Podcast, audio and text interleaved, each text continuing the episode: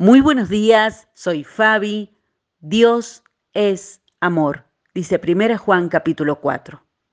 Cuenta la historia que un agricultor estaba sembrando en su campo y al atardecer decidió colocar en lugar del común espantapájaros una veleta de los vientos de esas en forma de gallo y que giran según la dirección del viento.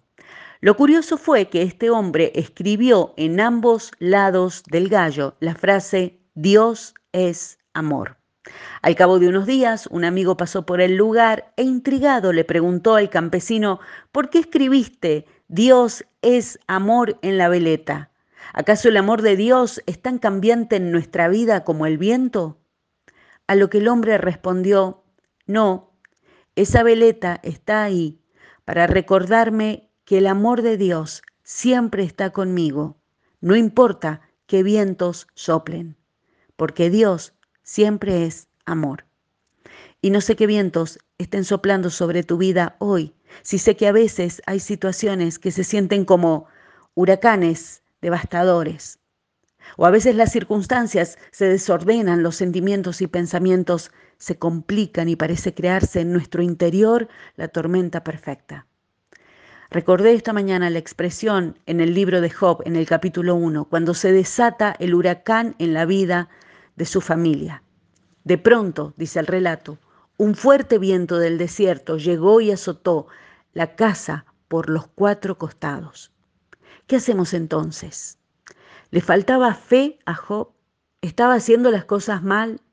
No. No todas las preguntas tienen respuestas tan fáciles como a veces queremos para los vientos de la vida. No todo siempre es blanco o aquello negro, pero sí me impresiona su conclusión al final del libro. Hasta ahora, Señor, solo había oído de ti, pero ahora te he visto con mis propios ojos. Job no negó el viento, ni el torbellino, ni el desorden, ni su propia confusión. Solo sé que siguió aferrándose a la única verdad que es firme y que no cambia porque Dios no lo abandonó, Dios lo escuchó, habló con él. Dios era el único que podía restaurar su esperanza y así lo hizo. Job no podía vencer los vientos por sí mismo.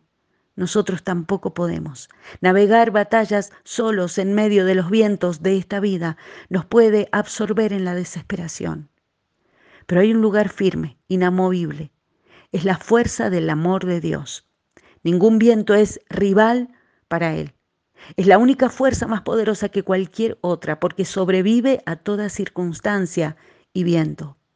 Su perfecto amor es lo único que puede echar fuera hoy todo miedo y ayudarnos a descubrir que no importa qué viento sople, estamos en su amor y saldremos adelante.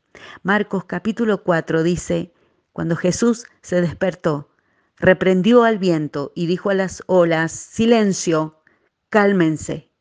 De repente el viento se detuvo y hubo una gran calma. Que así sea en nuestra vida. En su nombre, amén.